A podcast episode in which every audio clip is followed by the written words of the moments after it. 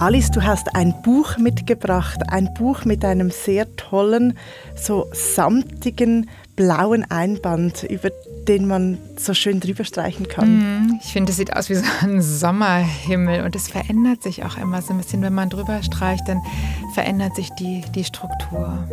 Longing to Belonging steht da drauf mit roten Buchstaben.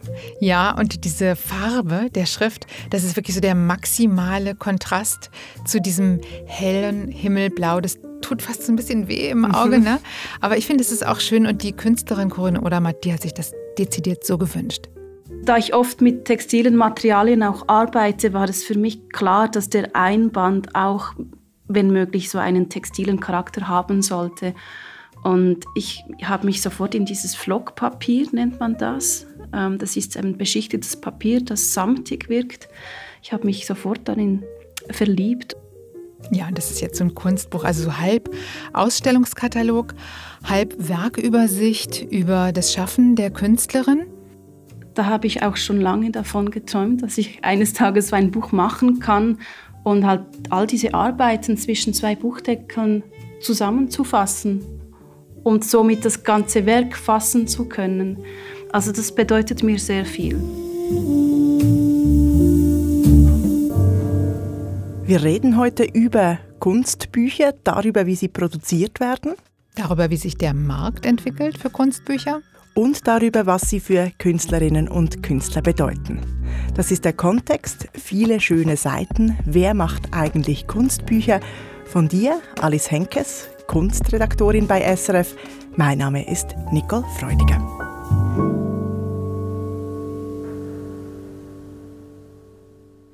Alice, wenn ich jetzt dieses Buch durchblätter, dann sehe ich ganz viele verschiedene Arbeiten. Ich sehe viel Textiles, hier zum Beispiel so, so gestickte Bilder. Ähm, immer wieder mal begegnet mir ein Vulkan. Ähm, also sehr, sehr unterschiedliche Arbeiten hier drin, sehr farbig. Ja, Corinne Odermatt hat ein Atelier in der Nähe von Luzern. Also sie ist Mitte 30 und sie arbeitet so ein bisschen an der Grenze von Pop und Kunst, Trash und Hochkultur. Sie mixt sehr gern verschiedene Elemente aus Comic, aus Textilkunst und äh, sie ist damit eher so regional bekannt. Das Buch, das war lange ein Traum für Sie. Warum hat sie es gerade jetzt realisiert?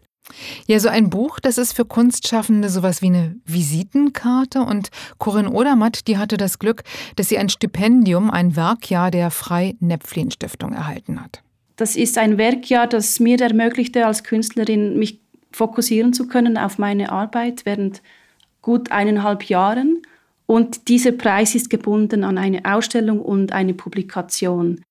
Das heißt, mit dem Geld der Stiftung hat sie auch das Buch über ihr künstlerisches Schaffen dann finanziert. Genau, und das war eine recht komfortable Situation, denn die Finanzierung von Kunstbüchern, die ist oft recht schwierig und hier war sie mal weitgehend gesichert. Das kann auch für einen Verlag interessant sein, wenn eine Künstlerin kommt und äh, die bringt schon das Geld für ihr Buchprojekt mit. Warum? Weil der Verlag dann nicht selber zahlen muss. Na, also Kunstbücher äh, kleiner Verlage, die werden nicht über die Verlage finanziert, sondern über Stiftungen und über die öffentliche Hand. Bei größeren Verlagen ist das noch ein bisschen anders, aber die Kleinverlage, die arbeiten arbeiten mit an der Mittelbeschaffung, aber das können wir später noch ein bisschen detaillierter betrachten. Behalten wir im Hinterkopf. Ähm, gehen wir mal zurück zu Corinne Odermatt. Sie hat das Geld für dieses Buchprojekt. Was macht sie als nächstes? Einen Verlag suchen. Und wie geht das? Ganz klassisch. Also sie ist erstmal in Buchhandlungen gegangen, hat sich verschiedene Kunstbücher angeschaut und dann hat sie Adressen von Kunstbuchverlagen gesammelt. Ich habe verschiedene Verlage auch angefragt und Judith hat sofort zugesagt also von den meisten Verlagen habe ich auch gar nie eine Antwort erhalten. Aber Judith war gerade sofort dabei. Wer ist Judith? Das ist Judith Lux von der Edition Clandestin. Das ist ein kleiner Verlag in Biel, der sich auf Kunstbücher spezialisiert hat. Ich bin zu der Judith Lux ins Büro in Niedau. Das ist in einem Atelierhaus, also mit Ateliers von Künstlerinnen und Künstlern. Judith Lux kommt selbst aus dem Kunstumfeld. Sie hat ursprünglich Modedesign studiert. Sie war auch mal als Künstlerin tätig und äh, zu den Kunstbüchern, da ist sie ja mehr oder weniger zufällig gekommen. Diese Edition Clandestin sagst du, das sei ein kleiner Verlag. Was heißt das konkret? Das heißt, er besteht aus Judith Lux und einer festen Mitarbeiterin. Francesca Petrarca. Sie macht Buchgestaltung und hat auch das, die ganze Social-Media-Betreuung unter sich. Und außerdem gibt es dann eigentlich das Netz an freien Grafikerinnen, Übersetzern, Korrektoren, Texterinnen, also mit denen projektbezogen zusammengearbeitet wird. Da kommen auch immer mal wieder neue Leute dazu, aber Judith Lux hat auch betont, wenn sie Leute hat, mit denen es wirklich gut läuft, dann arbeitet sie auch gern immer wieder mit denen zusammen. Wenn man so ein großes Projekt durchzieht, muss man sich auf die Leute verlassen können. Wie viele Bücher macht diese Edition Clandestin pro Jahr? Sechs bis acht. Und eben eines davon war jetzt ähm, das von Corinne Odermatt. Genau. Mhm. Und wie muss ich mir diese Buchproduktion vorstellen? Also ich weiß, die Künstlerin hat diese Edition Clandestin angeschrieben und Judith Lux hat positiv reagiert. Warum eigentlich? Ja, weil ihr die Arbeit von Corinne Odermatt gefallen hat.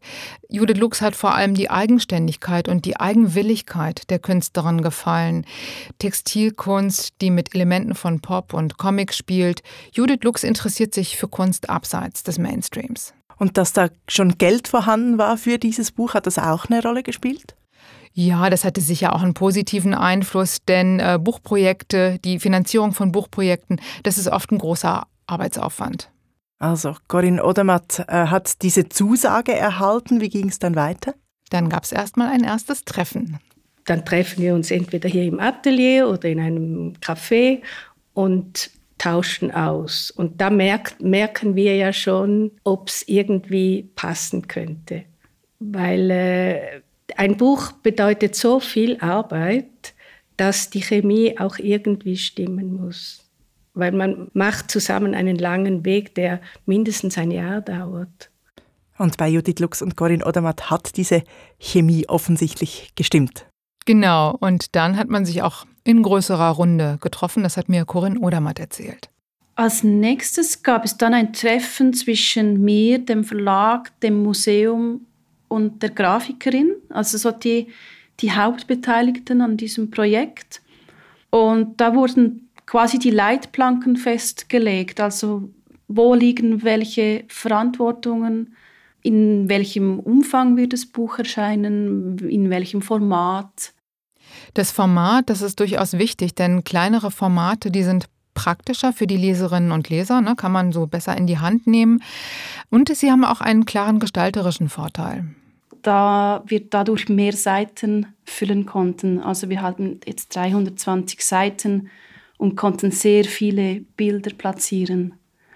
Und bei einem größeren Format hätten wir uns da mehr einschränken müssen. Also größeres Format heißt wenige Seiten. Genau.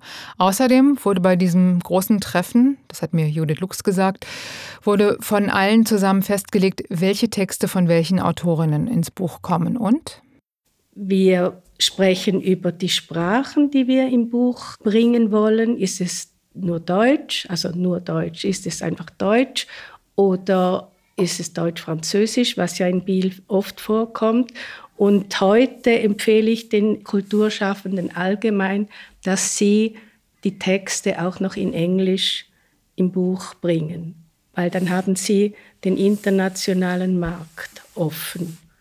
Da gibt es also einige Fragen zu klären gleich zu Beginn und dann, wenn man sich dann einig ist, dann geht's los. Ja, aber erstmal mit gedrosseltem Tempo, weil erstmal kommt die Finanzierung. Wenn das Konzept stimmt, dann wird ein Dossier erstellt und mit dem Dossier gehe ich und die Kunstschaffenden auf Finanzierungssuche. Also wir teilen das auf, weil gewisse Gesuche kann nur der Verlag machen und andere die Kunstschaffenden selbst. Das dauert dann ein paar Monate und in der Zwischenzeit arbeiten wir schon am Buch, aber das definitive Go kommt erst, wenn wir die Finanzierung gesichert haben. Bei Corinne Odermatt gab es ja schon Geld von dieser Stiftung. Hm, genau, das waren 50.000 Franken und 10.000 Franken wurden noch von anderen Geldgebern dann dazugeholt. Mhm. Und wenn die Künstlerin der Künstler kein Geld mitbringt, gibt es so ein bestimmtes Vorgehen, wie man nach diesen Financiers sucht? Da geht man immer erstmal an die öffentliche Hand. Also man fragt die Stadt und den Kanton und wenn die öffentliche Hand gar nichts gibt, dann wird es recht schwierig.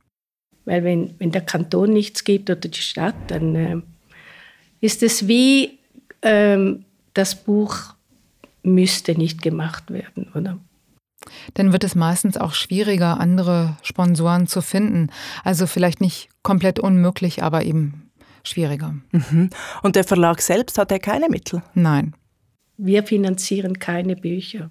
Das ist ja der Unterschied zu großen Verlagen. Als unabhängiger Verlag, wir haben keinen Mäzen, keine Sponsoren im Hintergrund. Also jedes Buchprojekt muss neu finanziert werden. Also ein Kunstbuch zu veröffentlichen in einem Kleinverlag, das hat nichts mit dem zu tun, was man sich vielleicht so vorstellen mag. Man schreibt was, stellt ein paar Bilder dazu, schickt das an einen Verlag und ein paar Monate später hat man dann ein schönes Buch in der Hand und auch noch Geld auf dem mhm. Konto. Wer ein Kunstbuch in einem Kleinverlag veröffentlicht, der kann und muss und darf auch viel mitarbeiten, viel mitgestalten. Und im Zweifelsfall muss der oder diejenige auch noch mitfinanzieren. Judith Lux versucht das zu verhindern. Aber ich, ich bemühe mich, ohne Beitrag der Künstlerinnen und Künstler das Buch durchzuführen. Klappt nicht immer. Oh, Superman. Alice, bevor wir weiter dieser Entstehungsgeschichte dieses Kunstbuches folgen, müssen wir, glaube ich, mal was klären. Worüber sprechen wir eigentlich, wenn wir über Kunstbücher sprechen? Also da gibt es einmal Ausstellungskataloge, dann gibt es Monographien, also Bücher über die Werke einzelner Künstlerinnen oder Künstler, thematische Kunstbände, aber auch von Künstlerinnen und Künstlern gestaltete Bände. Also platt gesagt, Bücher mit vielen Bildern und nicht ganz so viel Text.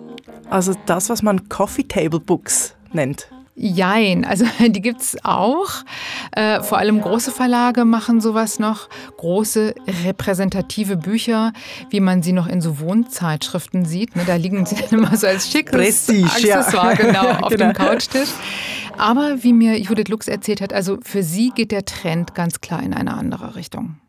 In den letzten Jahren hat sich für mich herausgestellt, dass wir von diesen schweren Büchern Hardcover wegkommen und das Ganze etwas leichter gestalten. Das heißt, es soll angenehm in der Hand sein, es soll gut zu blättern sein. So eben wie dieses Buch von Corinne Odermatt, dass ich noch ein bisschen streicheln muss, was so schön ist. Das kann man wirklich gut anschauen, könnte ich jetzt auch mit ins Bett nehmen zum Beispiel. Ja, genau. So ist es auch gedacht. Und ich habe das auch bei anderen kleinen Verlagen gesehen. Es gibt übrigens auch Museen inzwischen, die nicht mehr so große repräsentative Kataloge machen, sondern eher so kleine Broschüren, die dafür gedacht sind, dass man die auch wirklich gut durchlesen kann. Und macht die Edition Clandestin auch Ausstellungskataloge? Nein, normalerweise nicht, denn Ausstellungskataloge sind begrenzt auf die Zeit der Ausstellung und nachher sind die gut für die Künstlerinnen und Künstler, die können die dann noch weiter verteilen. Ein Buch, das wir herausgeben, das ist entweder eine Monographie oder es sind Bücher im Bereich visuelle Literatur, das heißt, wir haben Text mit Illustration oder Text mit Fotografie oder Text mit Zeichnung. Diese visuelle Literatur, also erzählende Bücher, die Text und Bilder mischen, so ein bisschen zwischen Graphic Novel und Bilderbuch, das ist eine Nische, die für die Edition Clandestin gut funktioniert.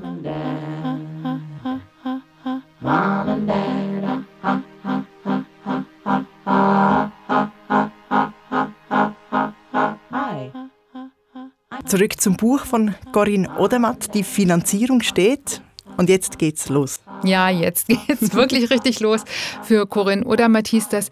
Sie hat sich mit der Grafikerin Megi Zumstein zusammengesetzt. Mit ihr gemeinsam hat sie festgelegt, welche Bilder ins Buch wirklich rein sollen. Und das Spezielle ist, dass die Bilder assoziativ angeordnet wurden.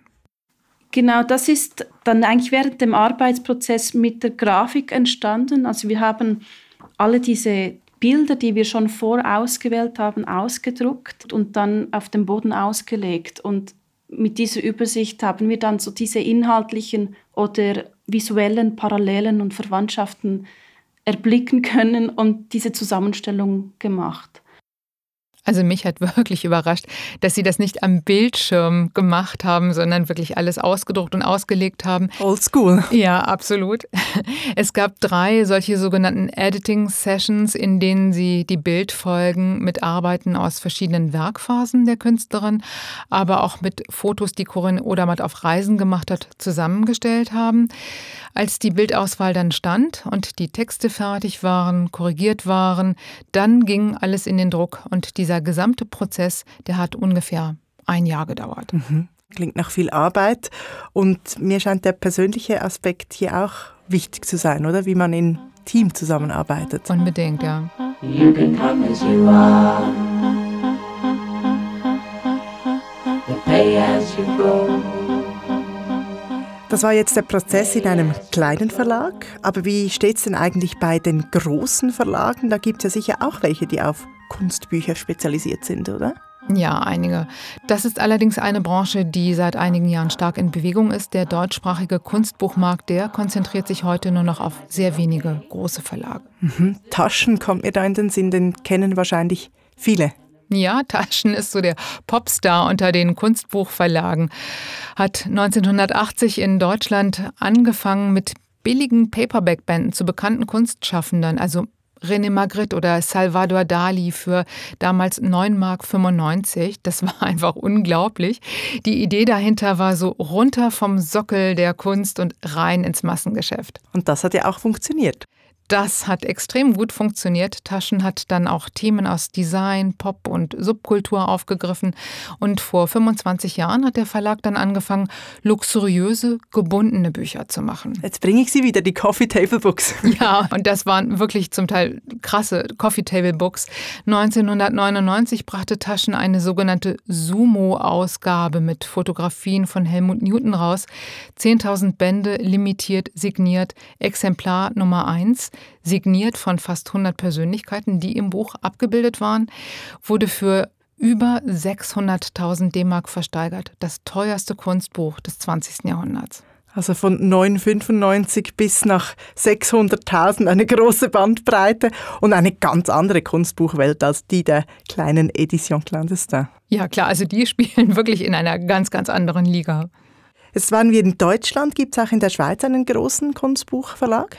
Ja, da gibt es Scheidegger und Spiers in Zürich. Das ist ein traditionsreicher Schweizer Verlag, wurde 1962 von Ernst Scheidegger gegründet. Ernst Scheidegger war auch Fotograf, der vor allem durch seine Porträts des Malers und Bildhauers Alberto Giacometti bekannt geworden ist. Und äh, Giacometti, der ist bis heute auch ganz wichtig im Verlagsprogramm, wie auch viele weitere bekannte Künstlerinnen und Künstler aus der Schweiz, aber auch aus aller Welt. 1997 kam Heiner Spiers zu Scheidegger und Spiers dazu. Der hatte zuvor den Limmert Verlag, also einen Literaturverlag, gegründet. Und seit 2006 wird das Haus von Thomas Kramer geleitet. Und den hast du getroffen im Verlagshaus in Zürich. Ja, und ich war wirklich überrascht, dass auch dort eine eher, wie soll ich sagen, intime Stimmung herrscht. Und das hat auch was mit dem Ort zu tun. Das ist so ein recht verschachteltes Gefüge aus zwei älteren Häusern an der Niederdorfstraße. Mhm, das ist mitten in der Altstadt von Zürich. Ja, also zwar so ein bisschen von der Straße zurück, aber doch mittendrin und, wie Thomas Kramer sagt, charakterstark und angenehm. Da redet er vom, vom Gebäude, charakterstark und angenehm. Ja, genau. Okay. Im Treppenhaus hängen Fotos von Ernst Scheidegger und das Büro von Heiner Spieß, das ist noch weitgehend original erhalten. Da stehen zum Beispiel noch Designstühle, die er gesammelt hat. Also da spürt man so eine gewisse Liebe zur Tradition. Wie groß ist dieser Verlag? Wir haben in Zürich äh, etwa elf Mitarbeiter haben dann darüber hinaus ein breites Netzwerk an Übersetzern, Lektorinnen, Freelancern. Wir haben selbst auch keine Buchgestalter, Buchgestalterinnen. Wir arbeiten immer nur mit externen Büros zusammen. Also relativ wenig Festangestellte eigentlich und ein Netz an freien Mitarbeitenden. Eigentlich ähnlich wie die kleine Edition Clandestin, einfach in einer anderen Größenordnung. Die machen sicher auch mehr Bücher, oder da bei Scheidecker und Spiess? Ja, die machen ungefähr 40 bis 55 Bücher pro Jahr. Und sie haben neben diesen festen und freien Mitarbeiterinnen und Mitarbeitern auch ein internationales Vertriebsnetz. Der Verlag verkauft seine Titel nicht nur in der Schweiz und in den europäischen Nachbarländern, sondern er hat zum Beispiel auch einen Vertrieb in den USA. Und das schlägt sich natürlich auch in der Produktion nieder. Die Produktionsabläufe sind sehr vielfältig. Es gibt Bücher von Institutionen, die sozusagen dort vorbereitet und angedacht werden, wo dann irgendwann das Lektorat bei uns anfällt, wo die Koordination mit Gestalterinnen bei uns anfällt, wo wir dann verantwortlich sind vielleicht für die Übersetzung, wo wir schauen, dass die, die Bildbearbeitung in der Druckerei gut läuft, wo auch dann so der Qualitätsprozess ein Hin und Her zwischen Druckerei, Gestaltern, Künstlerinnen ist und dann auch der Druck über uns und nachher der Vertrieb. Also der Unterschied ist einfach, dass die ganze optische und Materialisierungsebene von Büchern, also diese Bilder, aber auch welche Papiere, welche Art von Bindung und so, dass das eine viel größere Rolle spielt als bei, bei den meisten Sachbüchern oder bei den meisten Romanen ohnehin. Und was sind das für Titel, die der Verlag rausbringt? Ich würde mal sagen, dass rund 40 bis 50 Prozent Bücher von Museen sind, dass etwa vielleicht 15 weitere Prozent Bücher von Institutionen wie dem Schweizerischen Institut für Kunstwissenschaft oder solche Sachen sind und dass etwa 30 oder 35 Prozent dann Bücher sind, wo Künstlerinnen an uns herantreten, Fotografen an uns herantreten oder wir selbst etwas entwickeln, äh, auf Künstler oder auf Themen, auf Autoren zugehen und schauen, dass deren Bücher bei uns dann erscheinen. Eben, also im Gegensatz zur Edition Clandestin macht Scheidegger und Spiers auch Ausstellungskataloge und bei diesen Katalogen da folgt die Verlagsarbeit einer ganz eigenen Logik.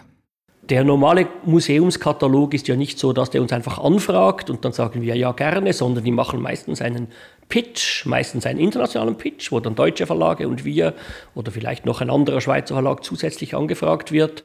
Also da gibt es einen Wettbewerb. Können die Schweizer Verlage da mithalten? Also es gibt in der Schweiz kaum noch Verlage, die in der gleichen Größenordnung unterwegs sind wie Scheidegger und Spiers. Und der Kunstkatalogmarkt, das ist ein sehr enger Markt, der auch eher kleiner wird und nicht größer. Die Katalogproduktion, die ist aber auch verlagsintern recht stressig. Es ist ohnehin auch so, dass dieses Kunstkatalog-Business ein sehr hochtaktiges Business ist, weil die sind meistens spät dran, die Texte kommen spät, die Bildauswahl, welche Bilder kriegt das Kunsthaus wirklich dann für diese Ausstellung und welche nicht, das ist alles in, immer in sehr kurzer Zeit und darum ist das sehr hochtourig und da bleibt dann manchmal wenig Ressourcen zusätzlich, damit das Personal auch noch die eigenen Lieblingsprojekte weiter spinnen kann. Das klingt nach viel Arbeit in wenig Zeit. Aber trotzdem sind diese Ausstellungskataloge für die Verlage lukrativ, oder? Ja, wenn die Ausstellung erfolgreich ist, also wenn einige tausend Besucherinnen und Besucher da hingehen, dann gibt es natürlich auch eine gewisse Chance, dass auch der Katalog gut verkauft wird. Hat aber Judith Lux vorher nicht gesagt, Kataloge verkaufen sich nach Ende der Ausstellung eben nicht mehr? Naja, das hängt natürlich von der Art der Ausstellung ab. Wenn so ein richtig großer Name auf dem Katalog steht, dann verkauft er sich auch nach der Ausstellung noch ein bis zwei Jahre. Also das ist zumindest die bisherige Erfahrung von Thomas Kramer, obwohl er auch sagt, das Geschäft mit den Katalogen, das sei rückläufig. So der normale, gut laufende Kunstkatalog hat heute viel weniger Verkaufsexemplare, als er vor 15 Jahren hatte oder vor 10 Jahren. Nach Corona seien die Verkaufszahlen für Kunstbücher nochmal um 30 Prozent nach unten gegangen. Woran liegt das? Ja, da gibt es offenbar verschiedene Gründe. Also so eine gewisse Überalterung bei der klassischen Kunstbuchkundschaft spielt mhm. da eine Rolle. Jüngere Menschen kaufen offenbar kaum noch Kunstkataloge. Äh, manche Kunstformen eignen sich auch einfach nicht so, um in Buchform präsentiert zu werden. Also Medienkunst zum Beispiel oder Performances. Und dann gibt es auch noch etwas, was ich jeweils ein Identitäts- oder Funktionswandel des Kunstbuchs nenne bei uns intern. Wir beobachten relativ stark, dass so der klassische Kunstkatalog einfach nicht mehr so en vogue ist. Das hat zum einen damit zu tun, dass sehr viele der großen Namen der international bekannten Künstlerinnen und Künstler halt schon zehnmal in Büchern drin sind, dass man eigentlich alles von Picasso schon 17 Mal haben könnte und dass auch viele Kombinationen Picasso und ein anderer Künstler, dass das auch schon alles vielmal war. Also es gibt sozusagen einen Legitimationsbedarf, neue Formen des Kunstbuchs. Vielleicht auch ein bisschen kleiner, vielleicht auch ein bisschen mehr interventionistisch auf ein bestimmtes Thema hin und nicht mehr diese großen, allumfassenden Katalogschinken zu produzieren. Aber wo das Publikumsinteresse und auch wo diese neuen Formen des Kunstbuches hinführen, das ist noch offen. Und das wird sich ein bisschen zeigen, wie stark das dann eine neue, eine neue Käuferschaft und ein, eine neue Form von Kunstbüchern geben wird, die genügend stark sind, dass auch gleich viele Verlage überleben können. Der Kunstbuchmarkt scheint im Umbruch, eine Herausforderung sicher nicht nur für die großen Verlage. Nein, also das ist wirklich für alle Verlage schwierig. Schwieriger geworden ist es für die Kunstbuchverlage auch, ihre Bücher in Buchhandlungen zu präsentieren. Und das betrifft also die kleineren Verlage wirklich besonders stark. Zum Beispiel der Ausstellungskatalog zu der deutschen Malerin und Grafikerin Hanna Höch im Zentrum Paul Klee in Bern den hat Scheidegger und Spieß gerade gemacht. Und der wird dort im Zentrum Paul Klee verkauft oder im Kunstmuseum Bern, aber auch in größeren Buchhandlungen. Das Buch von Corinne Odermatt, das schafft es nicht unbedingt in Buchhandlungen, denn Buchhandlungen nehmen kaum mehr Bücher aus kleinen Verlagen ins Sortiment auf, hat mir Judith Lux erzählt. Und wie findet denn ein Buch wie das von Corinne Odermatt sein Publikum? Ja, man kann es, wie auch die Bücher der großen Verlage, über die Verlagswebsite bestellen. Wenn man denn davon weiß. Aber ist es denn überhaupt das Ziel, dass das Buch verkauft wird? Ja, klar. Sie will natürlich als Künstlerin auch gesehen werden mit ihrem Werk. Aber ich denke, es geht nicht primär um den Verkauf bei so einem Buch. Also für Künstlerinnen und Künstler sind solche Bücher auch eine Bestätigung und auch ein wichtiges Werbemittel. Also das ist schön, wenn man einer Sammlerin, einem Galeristen, einer Kuratorin mal so ein Buch an die Hand geben kann. Und äh, es ist aber auch eine wichtige Auseinandersetzung mit dem eigenen Werk, mit dem eigenen Weg, auch für Corinne Odermatt. Das war ein bisschen wie eine Zeitreise zurück äh, zu den Anfängen. Und all diese Archivkisten auseinanderzunehmen und alles anzuschauen, das war ein, irgendwie auch ein berührender Prozess, weil ich dann auch so viel klarer realisiert habe, welche Entwicklungen ich eigentlich als Künstlerin gemacht habe in den letzten 15 Jahren. Wo stand ich damals und wo stehe ich jetzt? Und ein arbeitsintensiver Prozess, wie wir gehört haben. Ist Corinne Odermatt denn glücklich mit dem Buch, das so wie es jetzt ist? Ja, total. Ich bin eigentlich immer noch überrascht, dass es ein hellblaues Buch ist. Hätte ich nicht gedacht, aber es ist total stimmig. Es musste genau so sein.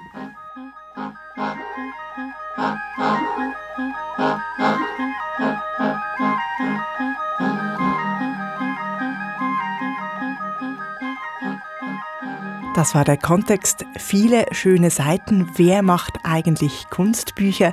Von dir, Kunstredaktorin Alice Henkes, Sounddesign Michael Studer. Mein Name ist Nicole Freudiger. Und hier nochmal die Angaben zum Buch. Es heißt Longing to Belonging von Corinne Odermatt, erschienen im Verlag Edition Clandestin. Über Rückmeldungen freuen wir uns wie immer per Mail an kontext.srf.ch.